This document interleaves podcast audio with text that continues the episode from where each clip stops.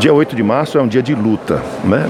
Lá no final do século XIX, mulheres que estavam protestando porque recebiam menos salário do que os homens.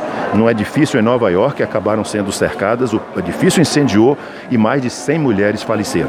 A partir daquele dia, esse dia se transformou um dia mundial de luta pelos, é, é, pelos, é, pelos direitos das mulheres. Mas direito da mulher é o direito que os homens têm, nós somos iguais. O que não se pode admitir é homens matando mulheres, é o feminicídio. Feira de Santana teve oito mulheres mortas este ano, isso não é possível, agressões permanentes. O importante é que as mulheres estão se capacitando, as mulheres estão estudando, as mulheres estão crescendo mas as mulheres têm que crescer com respeito dos homens. E nós precisamos cada vez mais estar ao lado delas, para que nós juntos, quem tem a maior capacidade vai ser aquele que vai para frente, aquele ou aquela. Portanto, nesse momento que a Secretaria da Mulher, criada no nosso governo, quer é dar espaço às mulheres para que cada vez mais elas possam ocupar o que é do seu direito.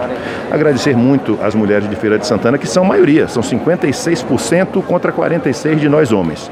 Dizer às mulheres que nós, além de mães, são guerreiras e são aquelas que fazem parte da nossa vida e do nosso dia a dia. Estamos juntos respeitando as mulheres. Neste momento, quero abraçar todas as mulheres da minha terra.